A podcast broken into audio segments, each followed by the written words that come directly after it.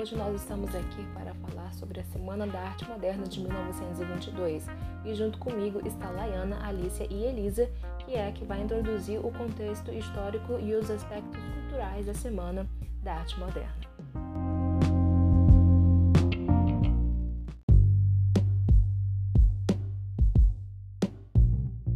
A Semana de Arte Moderna foi uma manifestação artístico-cultural que ocorreu no Teatro Municipal de São Paulo entre os dias 11 e 18 de fevereiro de 1922. O evento reuniu diversas apresentações de dança, música, recital de poesias, exposição de obras, pintura, escultura e palestras. Os artistas envolvidos propunham uma nova visão de arte a partir de uma estética inovadora e inspirada nas vanguardas europeias. Juntos, eles visavam uma renovação social e artística no país e que foi deflagrada pela Semana de 22. O evento chocou grande parte da população e trouxe à tona uma nova visão sobre os processos artísticos, bem como uma apresentação de uma arte mais brasileira. Houve um rompimento com a arte acadêmica, inaugurando assim uma revolução estética e um movimento modernista no Brasil. Uma vez que o intuito principal desses artistas era chocar o público e trazer à tona outras maneiras de sentir, ver e fruir a arte, as características desse mo momento foram ausência de formalismo, ruptura com academicismo e tradicionalismo, crítica ao modelo parnasiano, influência das vanguardas artísticas europeias como futurismo, cubismo, dadaísmo, surrealismo e expressionismo, valorização da identidade e cultura brasileira, fusão de influências externas dos elementos brasileiros e outros. Entre os artistas que estavam participando da Semana da Arte tem arquitetos, escritores, músicos e pintores, como de arquitetos, temos exemplo de Antônio Moya, escritores, nós temos Álvaro Moreira, é, Graça Aranha, Guilherme de Almeida, é, Mário de Andrade, e como músicos temos Alfredo Gomes, Fructoso Viana, Paulinha de Ambrósio, e pintores nós temos Antônio Paim Vieira, é, John Grais, Zina Aita e outros.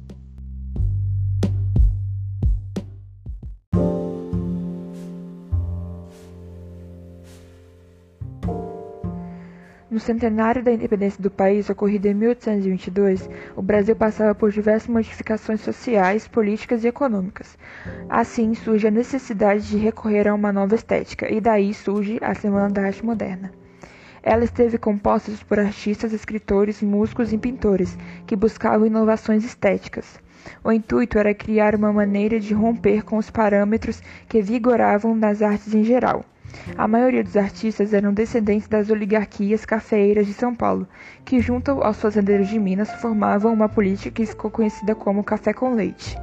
Esse fator foi determinante para a realização do evento, uma vez que foi respaldado pelo governo de Washington Luiz, na época governador do estado de São Paulo. Além disso, a maioria dos artistas, os quais possuíam possibilidades financeiras para viajar e estudar na Europa, trouxeram para o país diversos modelos artísticos. Assim, unidos à arte brasileira, foi se formando um movimento modernista no Brasil. Com isso, São Paulo demonstrava novos horizontes e uma figura de protagonismo na cena cultural brasileira. Foi assim que, durante três dias, essa manifestação artística, política e cultural reuniu jovens artistas. A crítica ao movimento foi severa. As pessoas ficaram desconfortáveis com tais apresentações e não conseguiram compreender a nova proposta de arte. Os artistas envolvidos chegaram a ser comparados aos doentes mentais e loucos.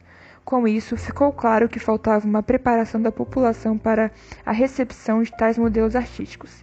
Monteiro Lobato foi um dos escritores que atacou a veemência e ações da Semana de 22.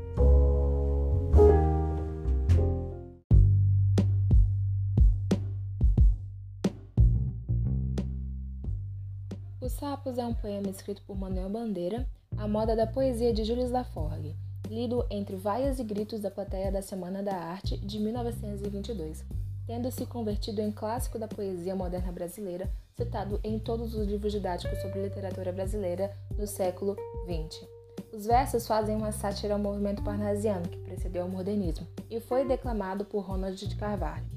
Um exemplo disso se encontra na, estrofe a seguir, O sapo tanoeiro parnasiano aguado diz: Meu cancioneiro é bem martelado.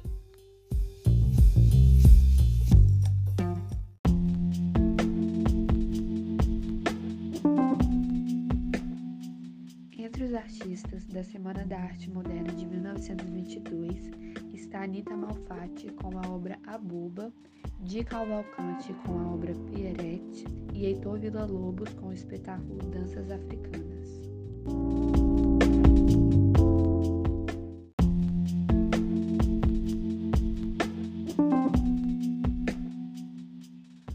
Semana de Arte Moderna de 1922 apresentou uma importante inovação, posto que a arte passou da vanguarda para o modernismo.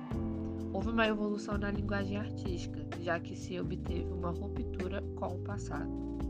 Certas novidades artísticas surgiram na semana e se incorporaram à cultura nacional. Um exemplo é a poesia, que antes era apenas escrita, mas passou a ser declamada. Também o conceito de apresentação musical se alterou, uma vez que os cantores se apresentaram à capela. Após a semana, eles passaram a ter acompanhamento de uma orquestra.